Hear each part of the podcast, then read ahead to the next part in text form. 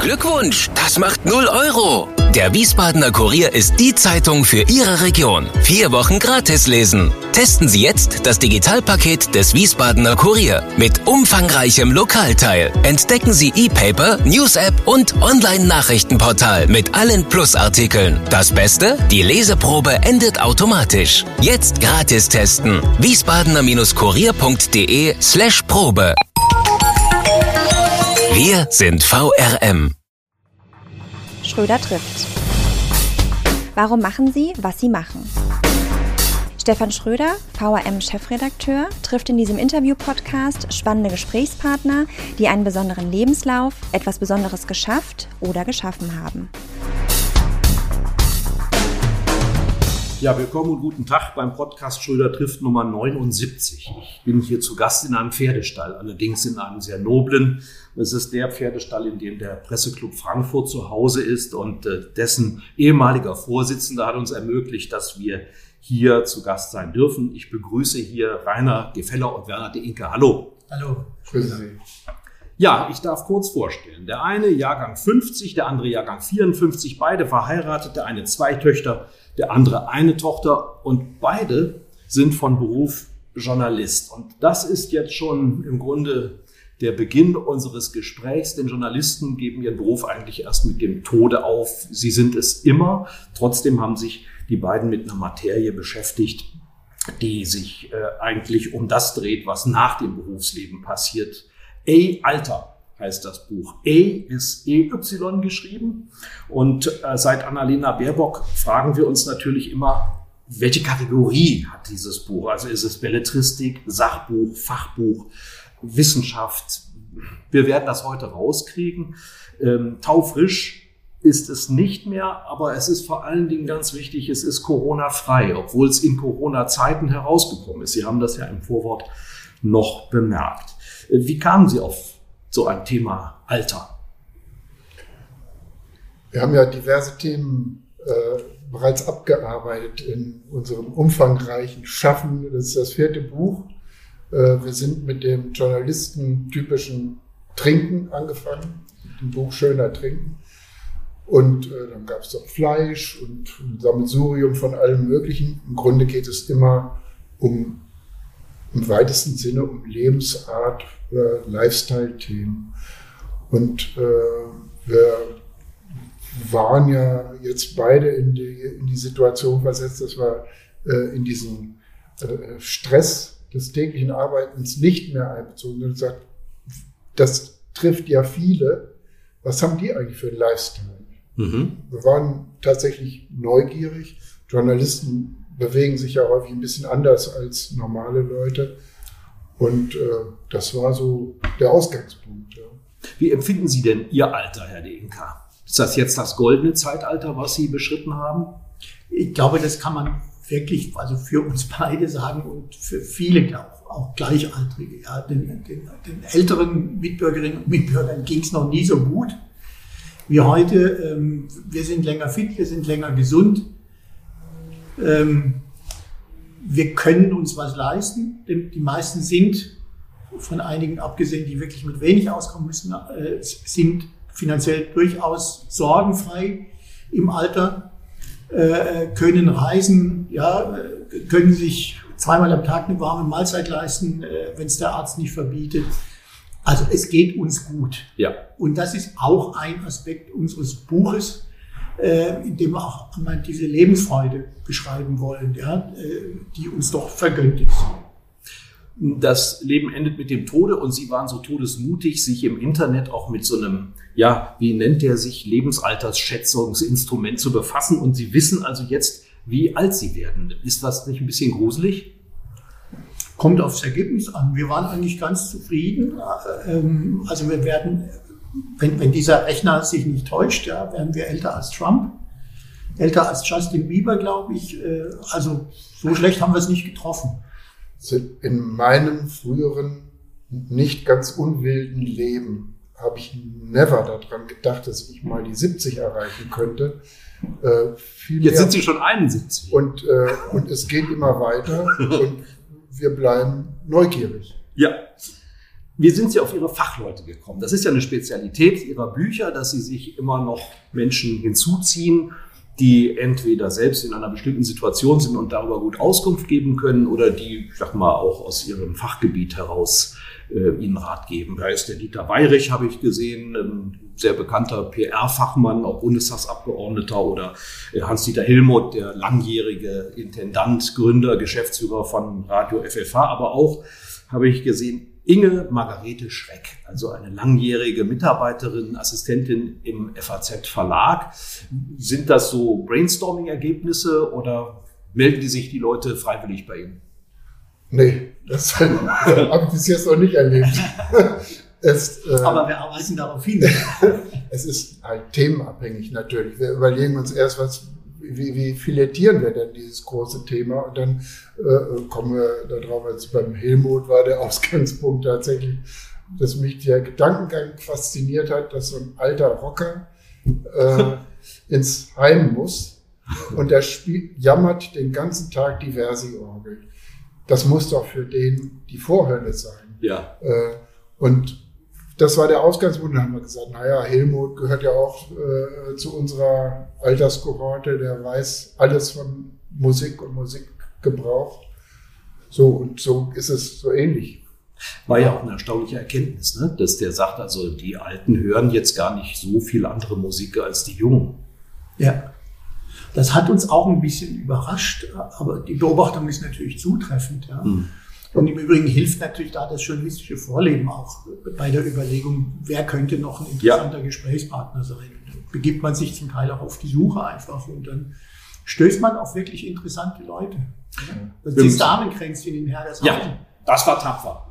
Zwölf Damen, ich glaube elf Witwe, eine verheiratet noch. Noch? Ja. Jetzt Aber das Interesse bei den Damen war erloschen. Also An Ihnen als Mann. Nicht so mutig. Es war rein literarisch. okay.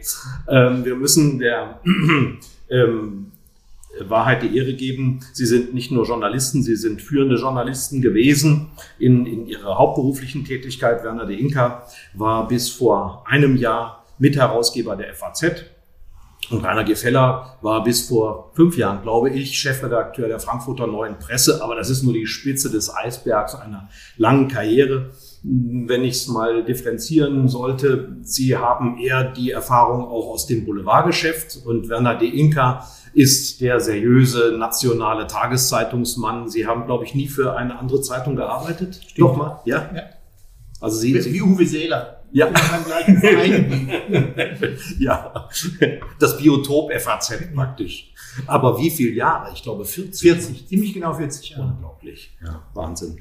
Ja, wie, wie kommt man zusammen? Wie sind Sie äh, auf diese Idee gekommen? War das, war das wieder Alkohol? Das, also zum einen muss ich mal sagen, der Werner der Inka sieht zwar sehr, sehr seriös aus. Aber äh, in seinem Innersten brodelt die Anarchie. Mhm. Äh, und das hat uns zueinander, mir, bei mir vermutet man das. Bei Ihnen ist die Außen ja, und bei ihm ist die Innen. Ja, und äh, will halt immer mal raus. Und wir haben uns tatsächlich äh, häufiger zu einer Zigarre und einem guten Getränk getroffen.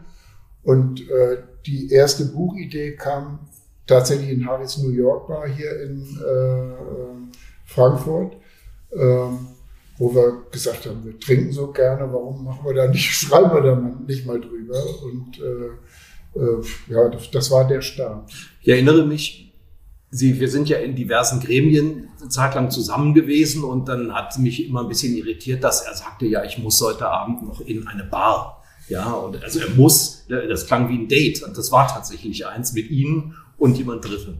Ja. ja. Wobei man sagen muss, dass unsere Bücher natürlich auch so einen agitatorischen Hintersinn haben. Ja? Es geht uns beiden nämlich ziemlich auf den Senkel, dass es Bestrebungen gibt, einem die Lebensfreude immer mehr zu verderben. Ja. Durch, durch, Verbote, durch Aufdrucke, durch, durch andere Reglementierungen äh, greift so eine miesepetrige Stimmung um sich. Und das war jedenfalls auch ein Antrieb, zu sagen, wir wollen ein Fanal der Lebensfreude auch mal, mal aussenden. Ja? Sagen Leute, lasst euch nicht alles vermiesen. Es ist kein Manifest für das dumpfe Saufen, aber lasst euch die Freude an einem Glas Wein oder an einer Bratwurst nicht versauen. Es ist ja immer das Spiel mit dem politisch korrekten oder nicht korrekten bei Ihren Themen. Mhm. Was hat Sie denn beim Thema Alter selbst überrascht? Also man geht ja mit einer gewissen Grundthese da rein, dass die Alten, also das neue 60 äh, ist das alte 50 oder umgekehrt. Also man ist jünger, man, man möchte vielleicht auch jünger sein. Äh, wo sind Sie auf Tatbestände gestoßen, wo Sie sagen, Donnerwetter, hätte ich nicht gedacht? Also mich hat am meisten fasziniert der Lifestyle der 100-Jährigen. Ja. Ähm, wie, wie kommt man da hin? Äh, hab, äh, hat man da einen grausamen diätetisches, aufopferungsvolles Leben hinter sich gebracht, um die 100 zu erreichen. Nee, das ist bei vielen gar nicht der Fall. Äh, viele haben mit 90 noch geraucht wie, die, wie und ich weiß nicht, sehr, sehr unterschiedliche Geschichten.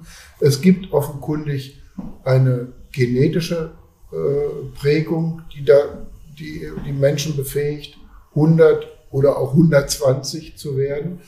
Ähm, wenn man sich obendrein gesund ernährt, also zum Beispiel mit mediterraner äh, Küche oder ja. äh, dann äh, kann es nicht schaden, aber es ist offenkundig nicht unbedingt erforderlich. Ja. Wie war es bei Ihnen, Herr De Inka? Was hat Sie überrascht, dass die Leute früher mehr Heintje als Dorst gehört haben? naja, er war ja selbst so einer. es ist der Aspekt, den Sie, den Sie schon angesprochen haben, ja, dass es keine chinesische Mauer mehr gibt zwischen dem Musikgeschmack der, der Älteren und der Jüngeren. Das war zu unserer Zeit noch völlig anders. Ja. Wie oft haben wir von unseren Eltern gehört, Kind, das ist doch keine Musik. Ja. ja. Wenn wir Beatles oder Stones oder so hörten. Das hat sich doch sehr angeglichen.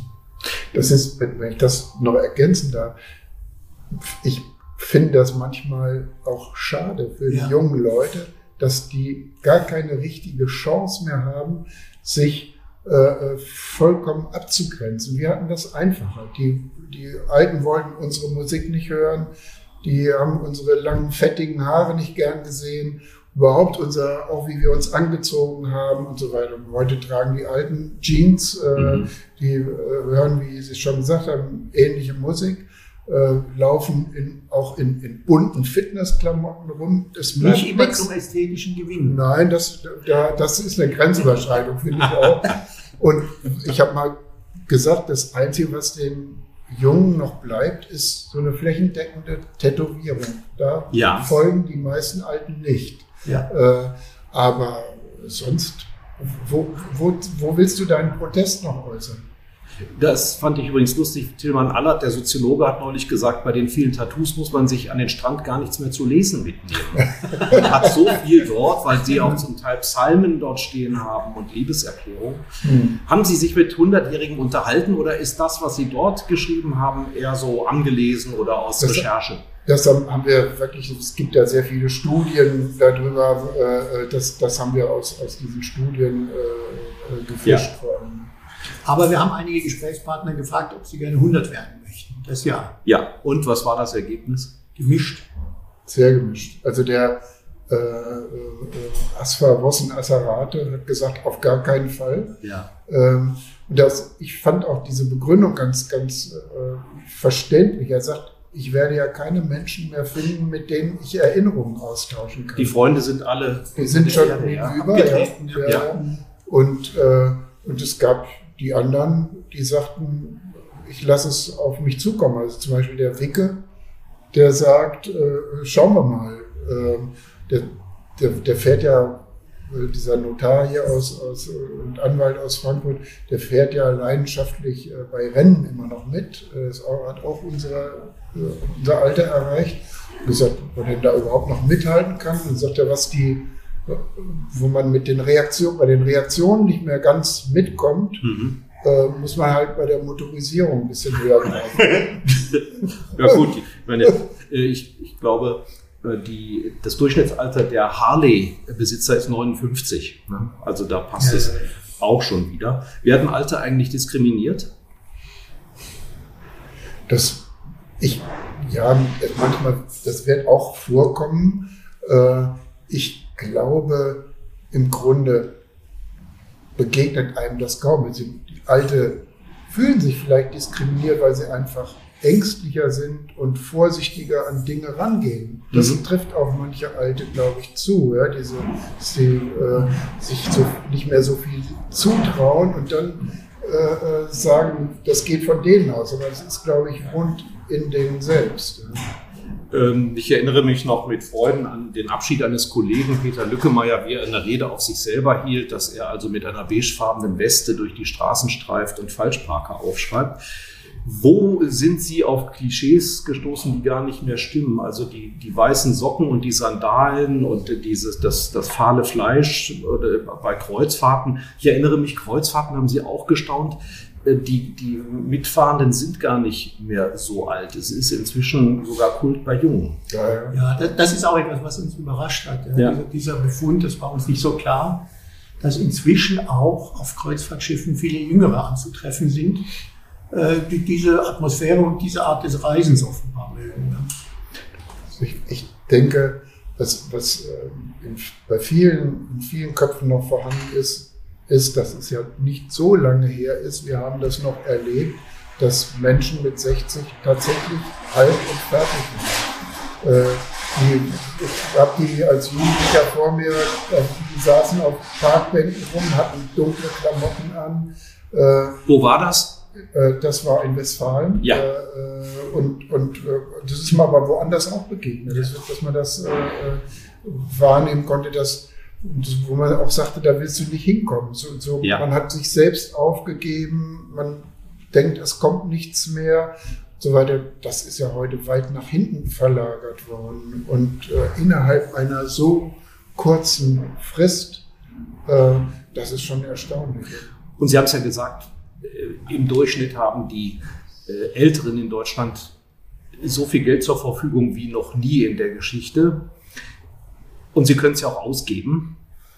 Dieter Weirich sagt aber zum Beispiel, nach seiner Erfahrung werden die als Zielgruppe so gut wie gar nicht wahrgenommen in der Werbung. Das zeigt ja also Produktzuspitzung. Ist das jetzt auch, Anders Sie schütteln schon mit dem Kopf, ist das jetzt inzwischen auch ein Klischee und die, die lustigen Alten mit den grauen Haaren auf den Surfbrettern Ich- dominieren die Werbung? Ich, ich sage Ihnen mal, mich regt das tierisch auf, wenn abends, wenn die Nachrichten sich nähern und dann gibt es Fernsehwerbung, die eindeutig auf äh, irgendwelche Blähungsgeschichten und ich weiß nicht was, und natürlich ein älteres Zielpublikum Ja. haben. Die trauen sich aber nicht mehr, ausschließlich alte Leute zu zeigen, äh, weil, Auch Junge haben Blähungen. weil äh, dann, dann fühlt man sich richtiger, weil Ja. äh, die Alten sehen sich nicht als Alte. Die wollen nicht als Alte wahrgenommen werden. Also so meinte der Weirich, das denke ich auch, dass man äh, sagt, die also Mhm. alle Versuche zum Beispiel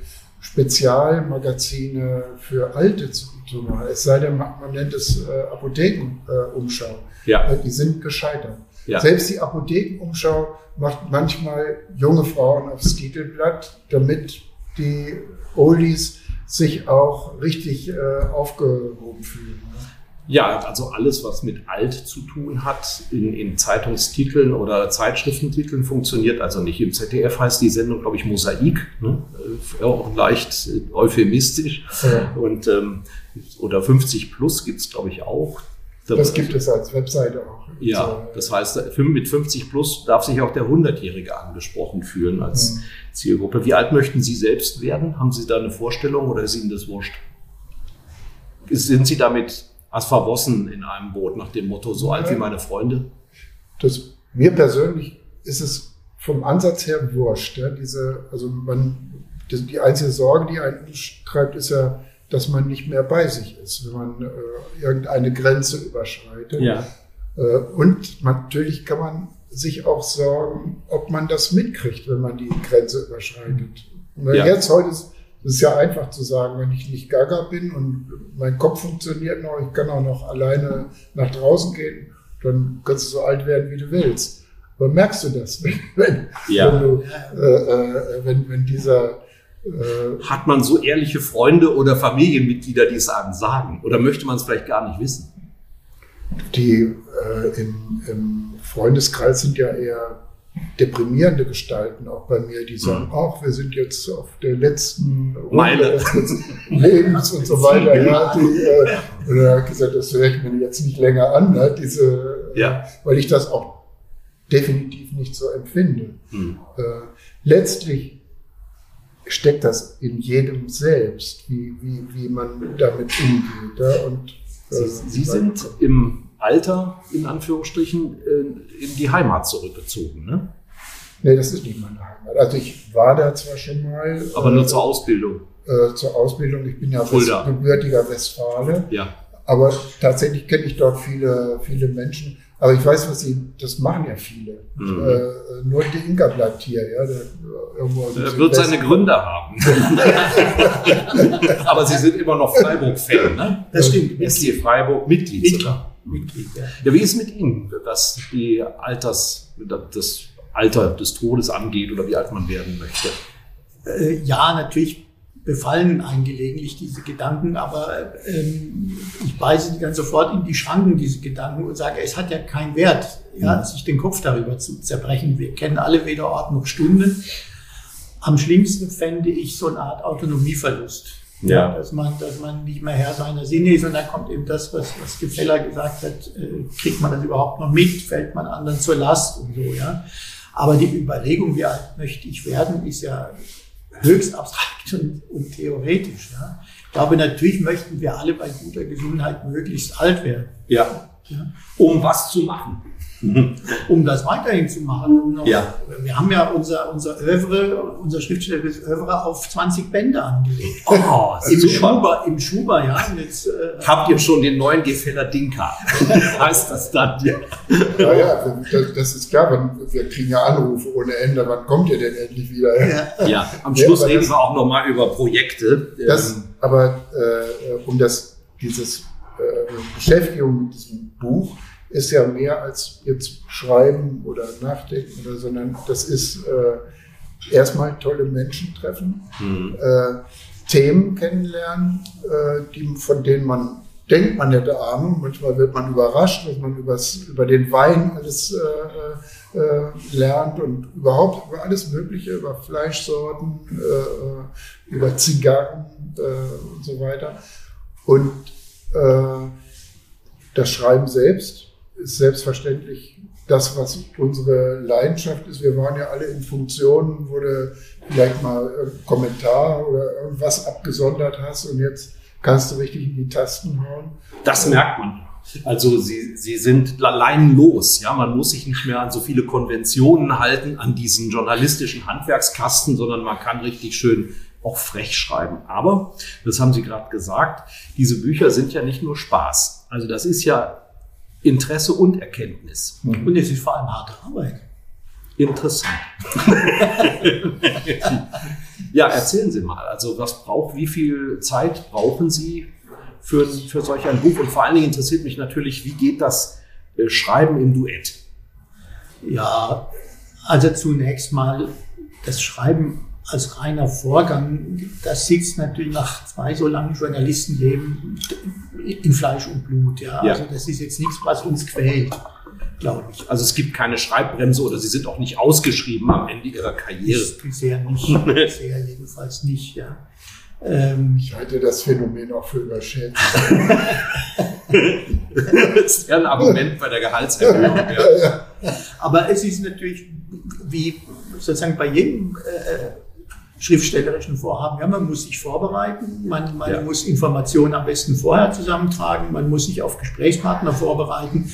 Und das unterscheidet jetzt das Schreiben eines solchen Buches nicht sehr, zum Beispiel von der Vorbereitung auf ein journalistisches Interview oder, oder Sachartikel. Wir halten mal fest, Sie sind nicht wie Großschriftsteller mit einem Rechercheteam ausgestattet, äh, mit einem Sekretariat und ähnlichem. äh, Fräulein sowieso, bitte tippen Sie mal, sondern das wird alles selber in den Rechner reingehämmert. Aber in welcher Weise? Also ich habe einmal selber das Erlebnis gehabt, mit einer Kollegin zusammen einen Artikel zu schreiben. Ich fand es furchtbar. Das machen wir ja auch nicht. Machen wir wir machen kapitelweise. Ja, Äh, das, wir, das geht immer so auf Zuruf. Im Grunde Ja. beide äh, bereiten sich auf das Thema vor, damit wir im Zentrum steht ja immer dieses Gespräch, äh, wo, wo wir dann beide auf den Gesprächspartner losgelassen sind. Und dann äh, ist ja noch jede Menge zusätzliches Material, das wir irgendwo herholen aus Büchern, aus dem Internet und Ja. was weiß wo, das äh, auch, auch durch andere Gesprächsformen. Ähm, und äh, das ist dann der journalistische Teil. Und einer weiß aber vorher schon, ich habe es an der Backe äh, und muss es. Ja. Muss sich ein bisschen genauer vorbereiten. Ja. Und der andere liest es dann gegen. Ja. So entsteht dieses großartige Gesamtwerk. Ja, das ist ganz interessant. Das haben wir auch, haben wir auch festgestellt in, in, in vielen Gesprächen mit Gräser und Lenz, die unsere Bücher ja illustriert haben, Wichtig zu erwähnen. dass die auch eine ähnliche Arbeitsweise haben. Ja, bei, bei Gräser und wissen, die wissen nach Jahren oft selbst gar nicht mehr, wer hat jetzt welchen Teil einer Zeichnung angefertigt. Ja, die Ja. haben offenbar haben das zur Perfektion entwickelt. Ja, dieses, dieses Arbeiten Hand in Hand, dieses sich einlassen auf einen gemeinsamen Stil, auf eine gemeinsame Vorstellung von Witz und sowas Ähnliches versuchen wir zumindest auch mit unserem bescheidenen.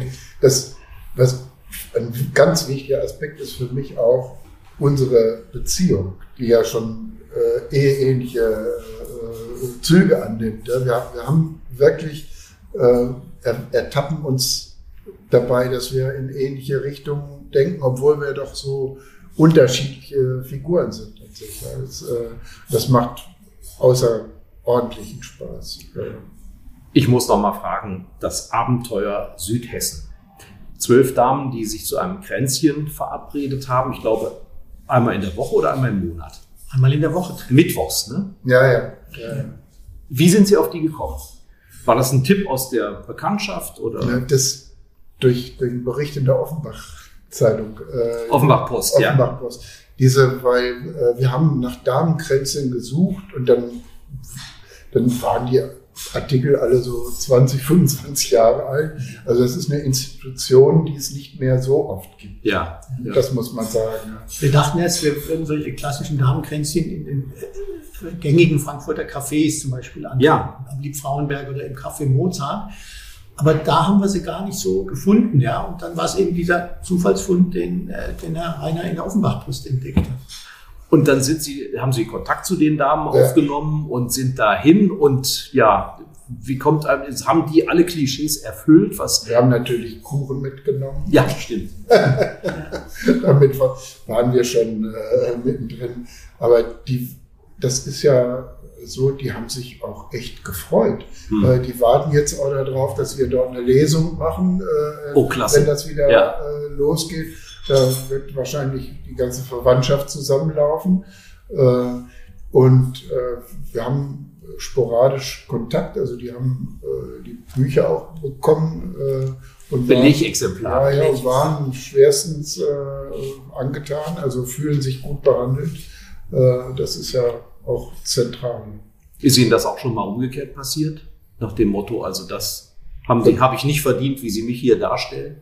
Nö. Nö, kann mich nicht erinnern. Ja. Also wenn es vorgekommen ist, ist Haben- es nicht zu uns gedrungen.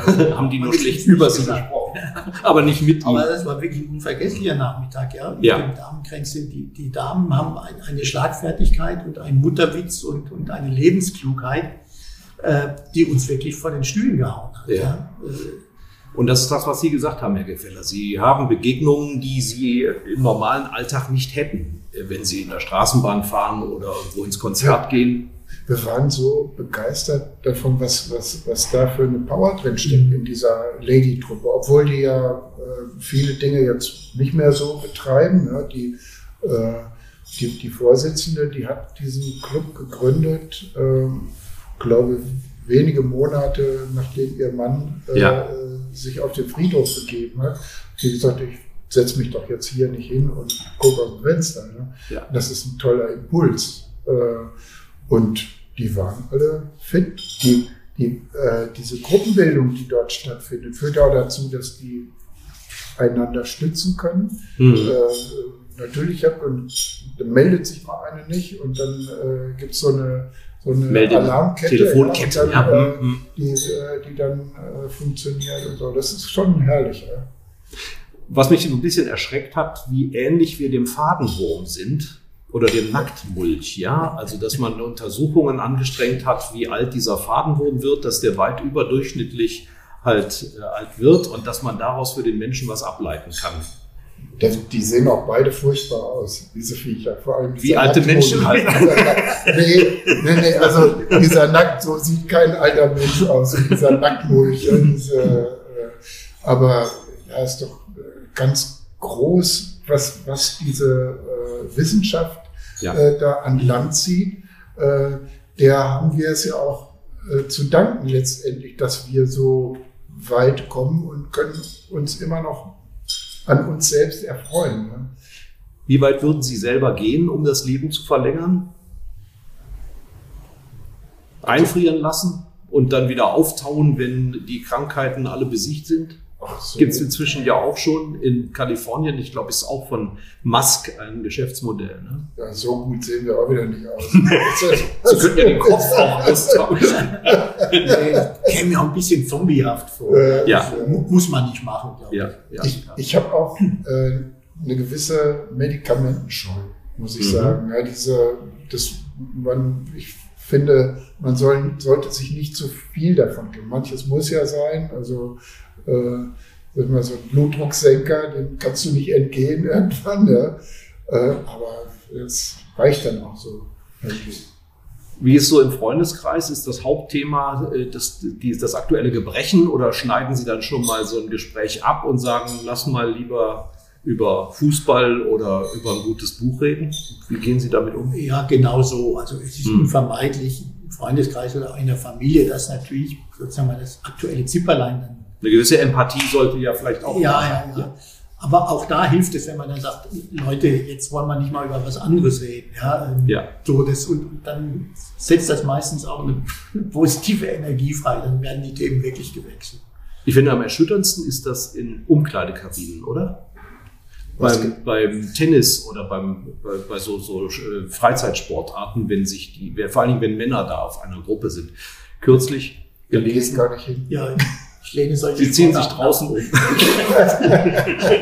also vermeiden Sie Umkleidekabinen, das ist ein wertvoller Tipp hier im Podcast. Da riecht es auch nicht gut meistens. Nee, absolut nicht. Aber ich habe gerade gelesen, dass äh, ein äh, Gender, ein Gender-Gesundheitsforscher, eine Forscherin gesagt hat, Männer äh, empfinden Schmerz stärker.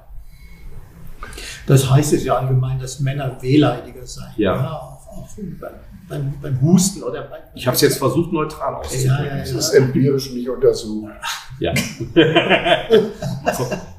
wird behauptet. Da reift, da reift ein neuer Buchtitel heran. Ich muss noch mal fragen, Gräser und Lenz sind Ihnen ja nicht nur als Karikaturisten verbunden, sondern mit denen sitzen Sie, glaube ich, auch mindestens einmal pro Buch zusammen. Also ich kann mich zumindest erinnern, beim, äh, beim Wein, beim Alkohol war es so, ich glaube beim Fleisch auch. Ja, Ne? immer, Immer. immer ein Kapitel. Ja. Ja. sind wirklich Brüder im Geist. Ja. Ja, das ist das, was die... Ja, auch haben wir über Sex schwadroniert. Ja, stimmt. Sex im Alter. Das Ja. habe ich hier nur nebenher. Also das, Das das, haben sich, ja, wir haben, haben, hätten auch noch so einen Warnhinweis da vorne reinschreiben sollen. ja, weil äh, in dem einen Buch alles außer Sex haben sie ja bewusst außen vor gelassen. Stimmt. Ja, wir haben eine Rubrik in diesem Podcast, die heißt Auf ein Wort. Bei Auf ein Wort geht es darum, sechs Fragen möglichst kurz, im besten Sinne mit einem Wort zu beantworten. Da Sie zu zweit sind, ist mein Vorschlag, jeder übernimmt drei Fragen. Sind Sie einverstanden? Vor allen Dingen sind Sie bereit für diese sehr schwierige Übung? Natürlich. Gerne. Okay, wer will anfangen? Immer geht Rainer Gefeller voran. Vor was haben Sie am meisten Angst? Von mir selbst. Was ist Ihnen eine Sünde wert? Ein guter Wein. Jeder Mensch ist eitel. Woran erkennt man das bei Rainer Gefeller? An meinem äh, sprudelnden Intellekt. Welcher Mensch Entschuldigung, ist Ihr Vorbild? Christian Streich. es gibt hier eine Wortmeldung. Christian Streich ist der langjährige, vieljährige Trainer vom SC Freiburg. Was hätten Sie beruflich gerne machen wollen, wenn Sie nicht Journalist geworden wären? Autor. Mhm. Also das, was Sie jetzt, Sie haben in Ihrem zweiten Schreiben, schreiben, schreiben. Ihr größter Wunsch fürs Alter, Herr De Inka. Einmal noch mit dem Fahrrad den Mont Ventoux hinauffahren. Boah, Also das, das müssen wir jetzt auch direkt mal ähm, erläutern. Sie verabschieden sich ein bis zweimal im Jahr von der Menschheit, um alleine Fahrrad zu fahren.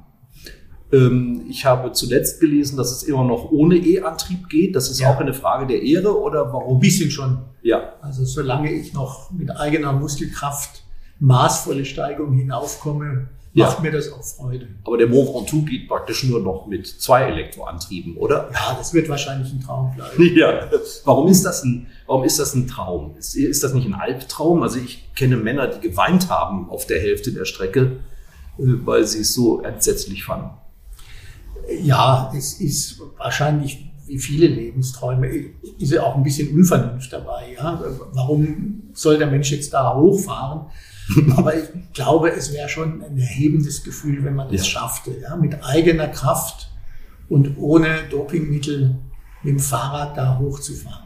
Ich habe mal gelesen, dass der Blick vom Gipfel des Mont Ventoux so einzigartig sein soll, dass man sowohl von bei richtiger Wetterlage die Alpen in den Blick nehmen kann, als auch das Mittelmeer. Das ist eine ganz ja. außergewöhnliche Konstellation. Zur Erläuterung, es ist, glaube ich, ein, ein Standardbestandteil jeder Tour de France. Ja. Da ja. müssen sie rauf mhm. und vor allen Dingen auch wieder runter, was ja auch schon Menschenleben gekostet hat. Wir fahren ja mit 100 Sachen dann da unter. Ja. Und im Hemdchen. Ja. Er lächelt. Was haben Sie da für eine Vorstellung, Herr Gefäller? Was für, ja, käme für mich nicht in die Tüte, ehrlich gesagt. Und vor allem, äh, ich fahre auch gerne mal Fahrrad, aber bergab äh, und äußerst schnell nur sehr ungern. Bin mal einmal über einen Lenker gegangen, das reicht mir. Ähm, wir haben es gerade schon gesagt, Sie schreiben anders als in der Journalistenzeit. Was haben Sie sich in der Journalistenzeit am meisten verkneifen müssen? Was hat Ihnen da am meisten leid getan, dass Sie es nicht mal tun durften? Oder haben Sie da auch bestimmte Leidenschaften ausleben können? Sie haben ja eben gesagt, für mich ist das halt so, ich war ja lange am Boulevard tätig, da verkneift man sich nicht viel. Wie war es bei Ihnen, Herr Denker? Äh, ja, gelegentlich ähm, fand ich schon schade, dass bestimmte Formen von Humor oder Ironie mhm. äh, ähm, so ein No-Go-Area waren oder sind. Ja. Man sagt, es gibt ja auch eine gewisse Publikumserwartungen. Ja. Äh, bei einer Zeitung wie der FAZ kann man wirklich viel machen. Man kann viel, viel mehr machen, als von außen vielleicht angenommen wird. Aber es gibt eben schon auch Grenzen in stilistischer Hinsicht. Ja. Also dem Affen zu viel Zucker zu geben, ja. würde das Publikum wahrscheinlich eher verstören. Ich glaube, Ironie versteht der Leser nicht, ist so ein Standardsatz. Obwohl man sich da wirklich auch täuscht. Ja. Der große Erfolg von Gräser und Lenz hm. ist ja auch etwas, was viele mit der FAZ nicht in Verbindung gebracht hätten. Und es ja. funktioniert großartig. Ja. Aber vielleicht auch deswegen, weil man es dosiert macht. Mhm. Ja, und ich kann nur warnen vor den alten Lehrsätzen des Journalismus. Ja, sagen Sie doch ein paar, die also gerade, gerade diesen, den äh, ja. Ironie versteht kein Mensch. Hat einer. Ich habe mal bei der Quick äh, äh gearbeitet. Das äh, halte ich für Quatsch. Also äh, die, wer, wer, wer Zeitungen oder Zeitschriften liest, hat ja schon einen Bildungshintergrund per se. Also ähm, man mhm. darf seine Leserschaft nicht unterschätzen. Das rührt daher, dass man doch einen gemeinsamen Horizont hat, sagen Sie. Das Und das ist eine Voraussetzung für die Ironie. Ja.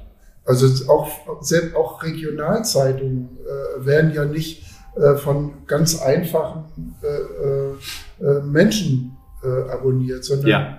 von Menschen, die, die halt, wie gesagt, schon gebildet sind. Und die, die, die für blöd zu halten, halte ich für einen Grundfehler hm. des Journalismus. Ja. Also da würde ich gerne einen kleinen Widerspruch an, einen kleinen Einspruch anmelden. Es geht nicht darum, Leute für blöd zu halten, aber man ist gelegentlich doch entsetzt, wie wenig Humor verbreitet ist. Ja, es gibt jetzt vielleicht auch ein Unterkapitel zu, zu unserem Thema äh, die Kategorie pensionierter Diplom-Ingenieur. Ja. Wenn der äh, Leserbriefe schreibt, dann fürchten sie sich. Dann geht es um, um Mühe, ne? also ja. um Details. Ja. Und da ist, da ist null Humor zu bemerken, aber auch, auch keine Selbstironie oder so. Da, es, gibt, es gibt so eine Kategorie, glaube ich, auch von Zeitungslesern, die sehr viel verbissener sind, als man sich das als, als Journalist wünschen würde. Die FAZ hat natürlich auch die Leserbriefschreiber, die sie sich gezogen haben. Diese ich erinnere mich daran, wie wir einmal vor vielen Jahren bei der FAZ den Fehler gemacht haben, diese Dauerleserbriefschreiber einzuladen zu einem Nachmittagscafé. Mhm. Und das war ähnliche, eine ähnliche Begegnung, wie Herr De Inka sie gerade schildert. Da wurde sehr viel Wissen über den Tisch gereicht, auch Unnützes. Ja lassen wir, Sie haben gerade ein Klima beschrieben, das in Deutschland ja derzeit auch sehr häufig beschrieben wird, nämlich diese Polarisierung, wenig Verständnis füreinander, Blasen. Thema Sprache ist ein ganz besonderes dabei. Ich hatte gerade Annalena Baerbock erwähnt, also die hat ein, in einem Zitat hat sie das Wort Neger benutzt, das N-Wort und musste sich hinterher oder meinte sich entschuldigen zu müssen. Jetzt lese ich, dass diskutiert wird, den Begriff äh, Schwarzfahren äh, abzuschaffen. Reizt es Sie, sich in diese Materie auch mal einzumischen und da was zu, zu formulieren oder zu schreiben? Oder ist Ihnen das zu brenzlig? Oder zu albern? Brenzlig ist das überhaupt nicht. Da sind wir, glaube ich, vollkommen äh, schmerzfrei. Ein, erstens schmerzfrei und zweitens auch einer Meinung. Diese Vergewaltigung unserer Sprache äh, durch ideologische hm. Ansätze, wie auch immer berechtigt die sein mögen, halte ich für einen Sündenfall. Ja. Äh, ich halte es auch für einen Sündenfall, dass so viele Medien äh, und äh, selbst Behörden da jetzt vorangehen und Gendersternchen einsetzen und ähnliches mehr. Ähm, man kann ja nicht über die Sprache etwas erzwingen ich halte das auch für den falschen Weg. Selbstverständlich müssen wir alle Menschen, die äh, ja, schlechter gestellt sind durch oder auch äh, ganz originäre andere äh, Interessen haben und, und Schmerzen und wie auch immer, wir müssen sie achten und wenn nötig schützen. Aber wir müssen sie nicht äh, einfach in den Sprachkanon aufnehmen. Mhm. Warum? Es hat ja auch was, erstens hat es was Paternalistisches und ich glaube, es gibt noch zwei weitere Missverständnisse. Rainer hat es gerade angedeutet. Ich glaube, es ist ein Missverständnis anzunehmen. Das ist ja ein Argument der Befürworter dieser, dieser ganzen Gendersternbewegung. Die Sprache gehe voran und es bildet sich dann ein Bewusstsein. Der Schriftsteller Eugen Ruger hat euch darauf hingewiesen, dass es in der türkischen Sprache gar keine unterschiedlichen grammatikalischen Geschlechter gibt. Ja. Es ist aber auch nicht bekannt, dass in der Türkei die Gleichberechtigung der Frau sich viel stärker Bahn gebrochen hat als bei uns zum Beispiel. Ja? Das hat gerade die, wie heißt die, Susa Breiter auch geschrieben, dass es das im Ungarischen nicht gäbe. Ah, ja. Und äh, Ungarn ist jetzt auch nicht unbedingt ja, ein Beispiel für Frauenemanzipation. Und zum Zweiten, also kann ich mir nicht vorstellen, dass wirklicher Rassist weniger zum Vollpfosten wird, wenn er jetzt nicht mehr Zigeunerschnitzel bestellen darf. Mhm. Ja, das ist doch, doch geradezu irre, diese Annahme. Es, es gibt ein wunderbares Buch, äh, Der Gesang der Flusskrebse. Ja. Mhm. Da gibt es eine Celia Ahern heißt sie, glaube ich. Ja, ja. Da gibt es ein, ein, eine äh, Situation, wo äh, Schwarze in dem Ghetto leben äh, und äh, für die ist der Heimweg schwierig, weil sie durch so ein Weißenviertel müssen und von Rabauken beleidigt werden. Und Rabauken beschimpfen die als Neger. Und da ist diese heutige Autorin zensiert worden in der deutschen Übersetzung. Da steht da N drei Sternchen. Ja. Steht irgendwo hinter, dass wir solche rassistischen Ausdrücke und so in der, Literat in der deutschen Literatur und so nicht haben wollen. Das empört mich, weil das, mhm. weil das, ich halte es auch sachlich für falsch, weil natürlich kann man äh, dann sagen, Sternchen dran machen und sagen, äh, dass dieser Ausdruck ja. äh, nicht mehr benutzt werden soll, weil er rassistisch ist und beleidigend und was weiß ich was. Aber an diese Stelle gehört er ja nun mal, weil er, weil er ja von diesen äh, furchtbaren Typen Verwendung findet. Und da alles immer weiter runter zu rasieren und eine heutige Autorin in der Übersetzung zu zensieren gewissermaßen. Ja. Nee, Das schaudert mich. Wo ich übrigens auch in 20 Jahren noch angstfrei sagen könnte, dass ich aus dem Schwarzwald stamme und gerne ins Schwarzwaldstadion gehe. ja, und sich schwarz ärgern, wenn Freiburg verliert.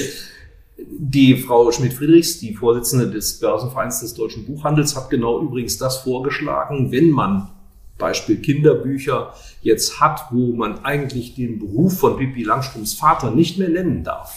Der ist Negerkönig auf Takatuka-Land, äh, dass sie sagt, dann, dann so ein Sternchen, eine Anmerkung und vielleicht auf derselben Seite die Erläuterung, das ist ein Begriff, wie er damals verwendet worden ist. Er könnte heute vielleicht bestimmte Menschen verletzen. Also Das finde ich, So, das wäre eine richtig. Lösung. Find, das finde ich richtig. Ja. Aber nachträglich oder auch jetzt aktuell einzugreifen irgendwie, oder sich selbst zu zensieren, ja. das halte ich für falsch. Ja. Vielleicht laufen wir aber auch in eine Falle. Ich weiß nicht, ob ich es hier schon gesagt hatte. Wir waren zusammen, sind wir 200 Jahre alt, also äh, alte weiße Männer. Äh, Joachim Gauck hat neulich in einem Interview gesagt, vielleicht liegt es daran, dass ich so ein Problem damit habe, dass jemand die Sprache verändern möchte. Müssen wir da vielleicht auch selbstkritisch sein? Haben wir damals womöglich auch die Sprache mit beeinflusst und andere überformt? Sprache verändert sich immer. Ja, Äh, Natürlich, aber dieses äh, Kampagnenartige, was da im Mhm. Moment stattfindet, dieses, mit richtig und falsch. Ja, da, äh, die, ich äh, äh, möchte nicht, äh, dass da solche Menschen sich als Richter über unsere Sprache äh, erheben. Ja. Ähm, wie machen Sie es eigentlich mit Ihren Recherchen? Ähm, Sie sind, glaube ich, auch auf Mallorca und ich habe irgendwo einen Passus gelesen, da sitzen wir, das war der, der Einstieg beim E-Alter in, in Hamburg irgendwo und werden da, also das war meine äh, Überlegung, dass Sie vielleicht wirklich diskriminiert worden sind, weil Sie auf einmal als Corona-Gefährdete oder Überträger gesehen werden. ne? Wir haben, wir haben dieses, äh, dieses kleine Vorwort tatsächlich nur reingeschrieben, weil wir in irgendeiner Weise ja doch Corona erwähnen mussten. Ja. Aber das hat stattgefunden, tatsächlich. Wir hatten, es gab ja so ein paar Wochen, wo man äh, sich auch treffen konnte äh, im, im vergangenen Sommer. Und äh, das war so, das war aber nicht weiter störend oder so, das war so juxig. ja. Gibt es Dritte, die an das Manuskript ran dürfen, bevor es veröffentlicht wird? Ich lasse jetzt mal den Verlag außen vor. Ich glaube, es ist immer der Sozietätsverlag ne? Ja, als Partner. Also ich meine, äh, liest die Ehefrau ein Kapitel und gibt ihren Senf dazu oder die, die Töchter. Also, ja, Wie halten Sie es? ähm, meine Frau liest das. Äh, Ja. und, äh, Ist auch Journalistin von Haus aus. Nein, ne? nein, nein. Nicht? Ganz, ganz anderes Fach und liest es auch mit ganz anderen und vor allem auf weiblichen Augen. Das hat zum Beispiel dazu geführt, dass wir in diesem Sex-Kapitel äh, so ein paar Schraffuren äh, angehört, weil sie sagte, man, äh, einige Herren waren so, wir empfanden das dann als normal, aber es war grenzüberschreitend tatsächlich. Ja, und dann haben wir das äh, sozial besänftigt. Damit es auch Frauen lesbar ist. Auch, auch das, äh, wenn Sie auch darauf abzielten, also unsere Gesprächspartner kriegen die Kapitel nicht vorab Ja. Mhm. zu sehen und, äh, oder zum Autorisieren oder so. Ja. Das nicht. Aber haben Sie auch jemanden, dem Sie es vorher zum Lesen geben und an dessen Kritik Sie interessiert sind, bevor es veröffentlicht wird? Nee, ich bin da eher Autist. Ja. Ja gut, manche haben ja auch ihre eigenen Kriterien entwickelt über die Jahre und sind nie zufrieden. Wird noch viel redigiert. Man arbeitet tatsächlich immer daran. Jetzt, das ist ja eine, eine Erkenntnis, die du auch als Journalist hast.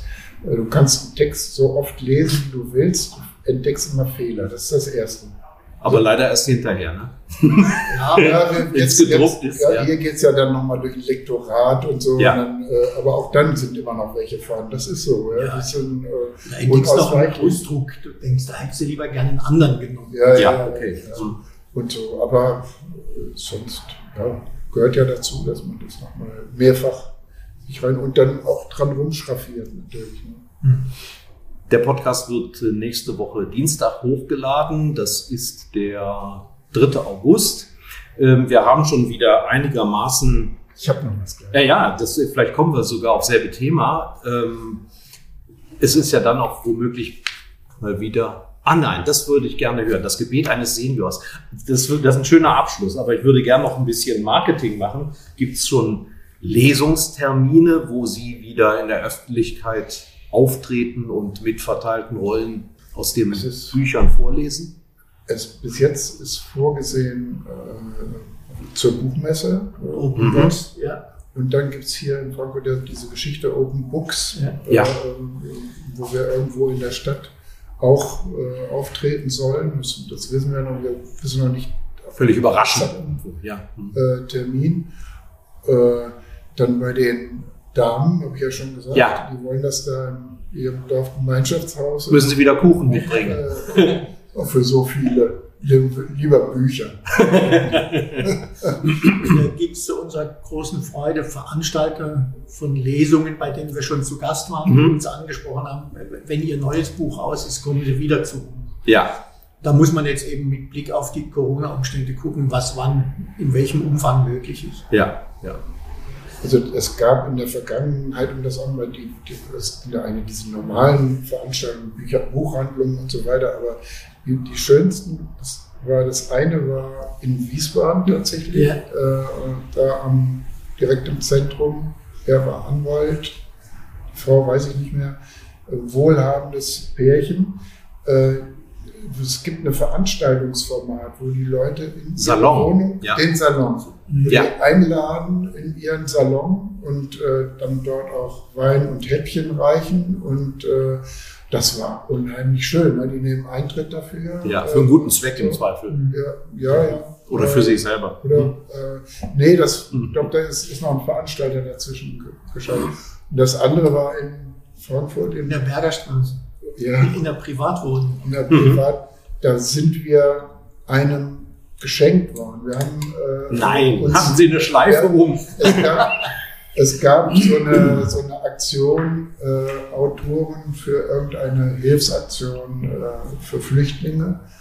Und äh, da haben wir mitgemacht und dann hat uns jemand gezogen und dem Gastgeber da Ach, geschickt. Und das, war, das waren ultra junge Leute, da gab es nur veganes Essen. Ja, ja, wie so eine Und Sie haben- Aber trotzdem. Sie haben nicht aus dem Fleischbuch vorgelesen, oder? Natürlich.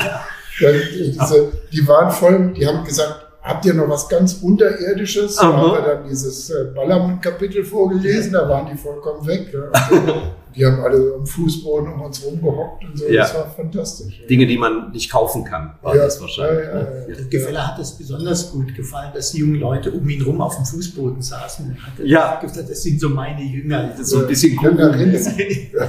Äh, Sie kochen gern, habe ich gelesen. Ne? ja. Ist das so? Also haben Sie das jetzt im im Alter auch nochmal verfeinert? Naja, das, man probiert ja immer irgendwelche Ja. Äh, anderen, anderen Sachen aus. Ja, klar, ich bin, hatte ja gerade letzten äh, Montag Geburtstag, da waren wir in München, meine Tochter da lebt, Familienzusammenkunft.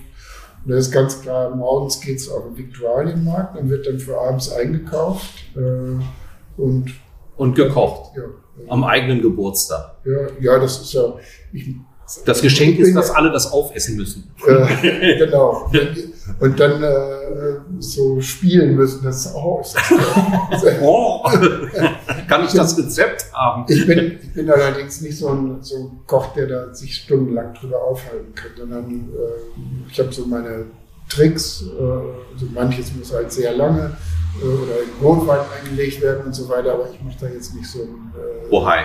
Nee, und ich äh, äh, kann auch nicht, mag auch mich nicht lange darüber unterhalten. Irgendwie. Bevor Sie das Schlusswort haben mit einem Rezitat, ne? Mhm. Habe ich richtig verstanden. Die Frage, gibt es schon ein neues Projekt? Arbeiten Sie schon an einem neuen Buch oder gibt es eine konkrete Idee? Ja, wir treten für einen Moment aus dieser Erfolgsserie heraus und arbeiten an was Seriösem zur Abwechslung. Ähm, wir sitzen an einem Buch über die Meinungs- und Wahlforschung in Deutschland am Beispiel von Forsa und Manfred Güllner. Ah ja. Äh, Güllner wird am Ende dieses Jahres 80 und wir fanden, das sei ein Anlass, mal keine akademische Festschrift zu schreiben und auch keine reine Biografie, sondern mal ein Buch am Beispiel Forsa und Güllner, wie funktioniert eigentlich Meinungs- und Wahlforschung, werden Leute davon mhm. beeinflusst und vor allem, was weiß jemand wie Manfred Güllner, der das seit Jahrzehnten macht, über die Deutschen, über ihre Ansichten, ja, wie hat sich das geändert, wie hat ja. sich das Vertrauen in Institutionen äh, geändert, äh, was denken wir über unsere Politiker, was denken wir über Politik, was denken wir über uns selber, was denken wir über andere. Das ist das aktuelle Vorhaben, an dem wir gerade sitzen. Hilft Ihnen, hilft Ihnen Ihr Studium bei Frau Nülle-Neumann? Ne? Ja, also das hat, das hat geholfen in diesen fachlichen Dingen. Also wie entsteht eine Stichprobe, wann ist etwas repräsentativ und so. Das merkt man dann schon, dass das auch noch nach 50 Jahren noch sitzt. Und auch da ist natürlich Manfred Güllner ein großartiger Gesprächspartner. Mache ich ein bisschen Eigenwerbung. Der hat mir immerhin schon zugesagt. Der Termin steht auch. Matthias Jung von der Forschungsgruppe mhm. Wahlen ist also unmittelbar im Vorfeld des, der Bundestagswahlen, ich glaube so Anfang Mitte September, mein Podcast-Gast mhm. allerdings da eher telefonisch. Ja, jetzt also bitte, Rainer Gefeller liest etwas vor. Ja, ich Auszüge. Äh, bei einer Wanderung rund um den Ulmenstein, das ist in, in der Nähe von Hühnfeld, äh, habe ich eine Kapelle entdeckt und reingegangen. Da war ein äh, Gebet, Gebet eines Seniors von Teresa von Avila, mhm. diese heilig gesprochene Ordensfrau, Ordensschwester aus äh, äh, Spanien, ähm, die das im 16. Jahrhundert erzählt hat. Das ist übrigens nach unserem Buch habe ich das erst entdeckt und nach der Fertigstellung. Ein paar Auszüge nur. Bewahre mich vor dem Verlangen, bei jeder Gelegenheit etwas sagen zu müssen. Erlöse mich von dem großen Ehrgeiz, die Angelegenheiten anderer ordnen zu wollen. O Herr, lehre mich schweigen zu können über meine Krankheiten und Beschwerden. Sie nehmen ständig zu und die Lust, sie zu beschreiben, nimmt von Jahr zu Jahr zu. Lehre mich die Weisheit zu erkennen, dass auch ich mich irren kann. Davon sind endlich in dieser Lehrsätze auch, ich finde es fantastisch, so alt und immer noch frisch. Ja, also besser hätte man das Gespräch nicht schließen können. Wir haben uns jetzt zu einem Seniorenteller verabredet. Das war die heutige Ausgabe von Schröder trifft, unserem Interview-Podcast mit Stefan Schröder, VRM-Chefredakteur. Ihr wollt noch mehr spannende Geschichten, Reportagen und News aus eurer Region? Dann probiert doch einfach mal unser Plus-Angebot aus. Einfach reinklicken unter vrm-abo.de slash podcast. Ein Angebot der VRM.